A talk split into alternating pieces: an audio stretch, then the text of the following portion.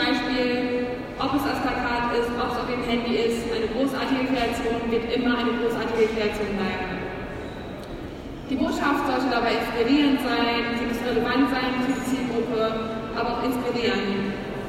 Inspirieren, noch weitere Dinge zu tun, inspirieren, das Produkt zu kaufen oder ihre Dienstleistung wirklich in Anspruch zu nehmen. Nun wissen wir aber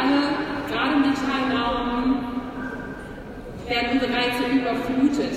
Man kann es nicht oft genug sagen, wenn Sie zum Beispiel auf Facebook unterwegs sind, wenn Sie auf Instagram unterwegs sind, gibt es einfach unglaublich viel Content, der stets um Ihre Aufmerksamkeit kämpft. Sie sehen hier zum Beispiel oben ein Video, es können aber auch die Babyfotos der Cousine sein, vielleicht die Verlobung des Schwagers und so weiter. Es gibt so viele Dinge, die stets Ihre Aufmerksamkeit wollen. Das macht es natürlich als Unternehmen umso wichtiger, hier besonders relevant zu sein und immer noch die Aufmerksamkeit Ihrer Zielgruppe zu bekommen.